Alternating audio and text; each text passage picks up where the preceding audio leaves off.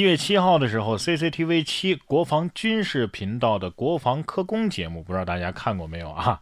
这期节目呢播出之后啊，引起了热烈的反响。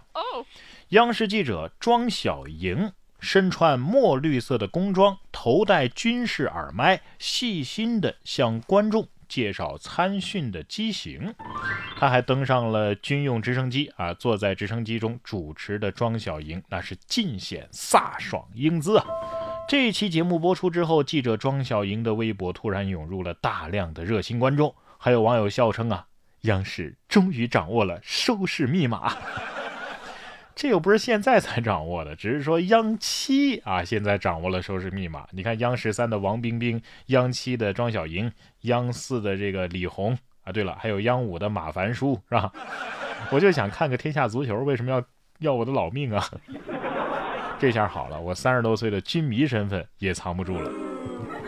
同样是军事科技板块的新闻，中国航天科技集团前几天发了一条微博，说日前我航八院。八零五所抓总研制的空间站核心舱太阳电池翼按计划前往天津，行至途中的时候呢，气温降到了零下七摄氏度。于是啊，试验员决定在高速封路堵车的间隙上车检查产品，并且为它做好保温防护。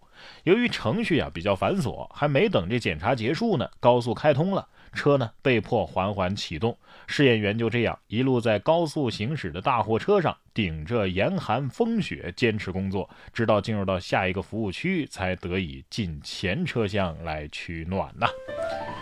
高端的物品往往采用的就是这样最朴素的保暖方式。这个我知道了，其实是一种基于纯生物纤维素材料设计的恒温控制系统。不知道还以为一车大白菜运来了呢。哎，不过要是真运菜的话，千万别被偷菜的给盯上了。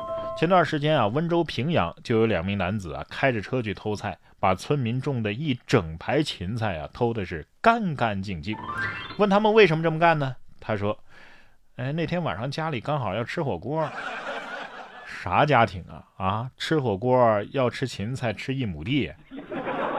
网友说了，这就是什么呀？虎落平阳被犬欺，菜种平阳。被人偷，不过我还真没有吃火锅涮过芹菜，不知道各位涮过的觉得好吃吗？不知道是不是天下小偷一般菜啊？加拿大的一个小偷也是在门廊前偷包裹的时候被屋主抓了个正着，吓得赶紧啊回到车上准备逃走，没想到呢他把卡车卡在了这个雪堆里，动弹不得了。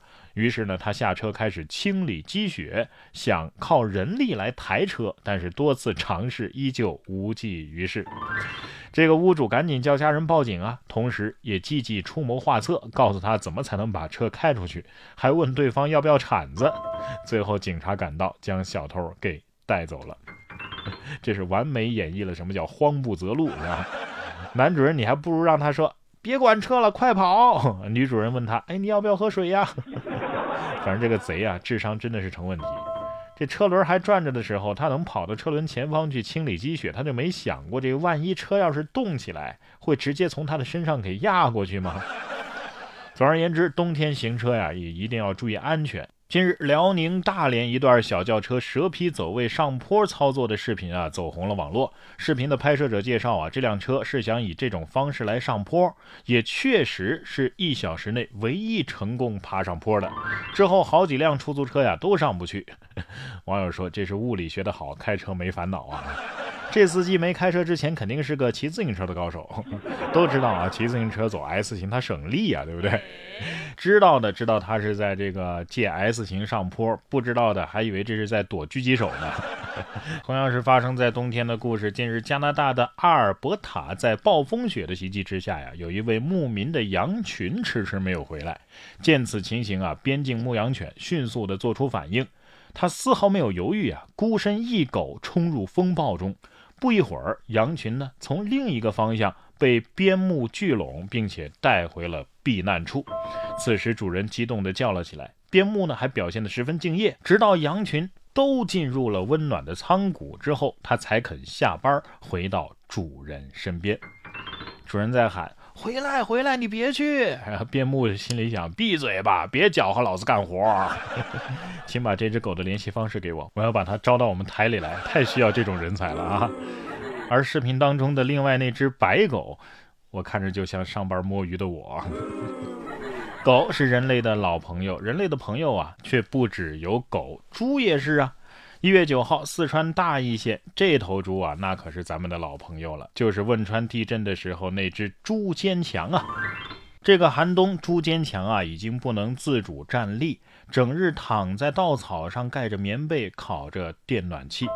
照顾他六年的龚师傅介绍说呀，下雪之后呢，朱坚强的情况啊确实变得更糟了，但是还是希望他能够过完整个春节，最好啊能挺到五月十二号，活满十四岁。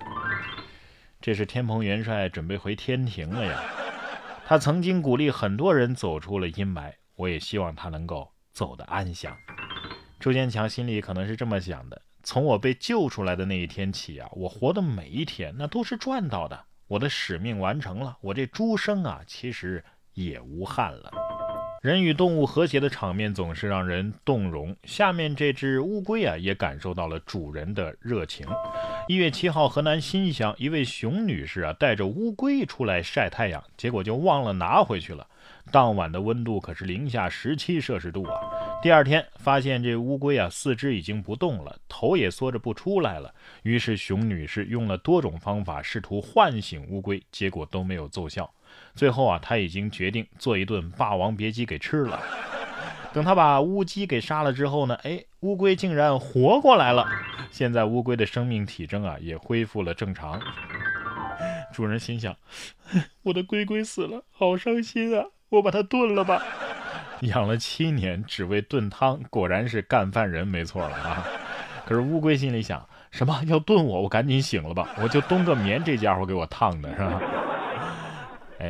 那乌鸡招谁惹谁了？或成最大输家。